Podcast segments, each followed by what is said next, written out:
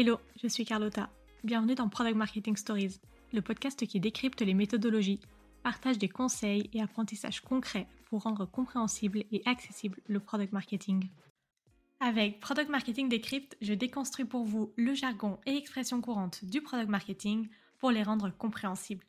Cette série de mini-épisodes vous permet de vous former et d'apprendre les principes de base du product marketing pour monter en compétences et éviter les moments de malaise en réunion ou pendant une discussion entre collègues. Bref, cette discipline n'aura plus de secret pour vous. Et pour ceux qui baignent déjà dans le milieu, une petite piqûre de rappel, ça ne fait de mal à personne. C'est parti Hello à tous Dans ce nouvel épisode, je vais vous expliquer quelle est la différence entre le growth marketing et le product marketing. J'entends parfois la crainte que le product marketing va prendre la place du growth marketing alors que ce sont des rôles bien distincts mais très complémentaires. Il est donc temps de venir éclairer tout ça.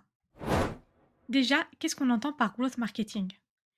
C'est du marketing opérationnel dont l'objectif est de définir la stratégie et la trajectoire d'acquisition pour adresser l'audience ciblée au bon endroit, au bon moment et avec le bon contenu. L'équipe Marketing Growth est constituée le plus souvent d'experts de canal de communication.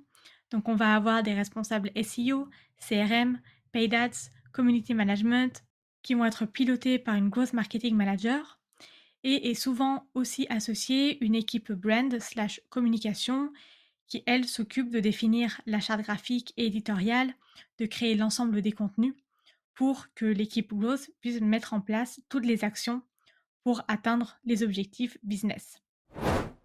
Le département Product Marketing, lui, va avoir un rôle d'orchestration pour aligner les objectifs de création de valeur business qui passent par le produit, que ce soit via des lancements de nouveaux produits, de nouvelles features, mais aussi des ouvertures de marché à l'international par exemple.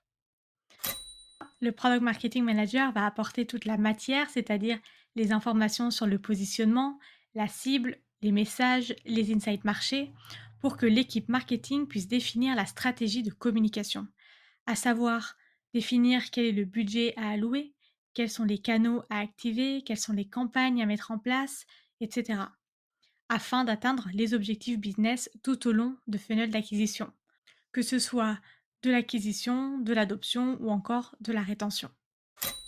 Le product marketing et le growth marketing slash communication vont aussi beaucoup travailler main dans la main lorsqu'il s'agit de créer du contenu qui est directement lié au produit, comme par exemple des vidéos démo produits, des vidéos tutos, des illustrations pour venir bah, illustrer le produit ou encore des témoignages clients.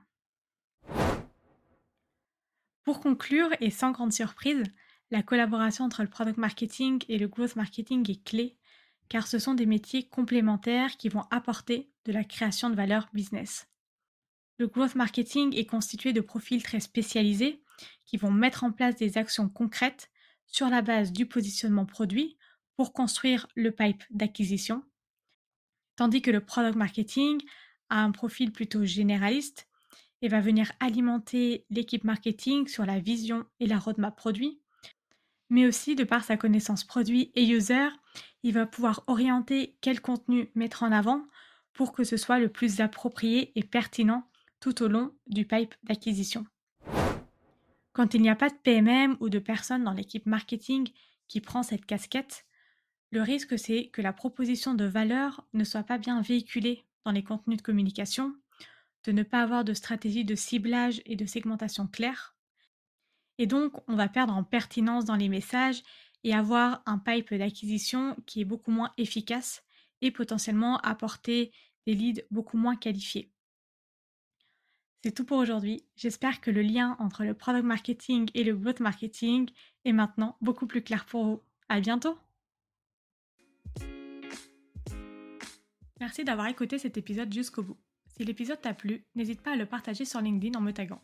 Tu peux aussi me soutenir en laissant un avis 5 étoiles sur Apple Podcast et me laisser un commentaire. Ton aide est précieuse pour m'aider à faire connaître Product Marketing Stories et aussi m'encourager à créer davantage de contenu. Alors merci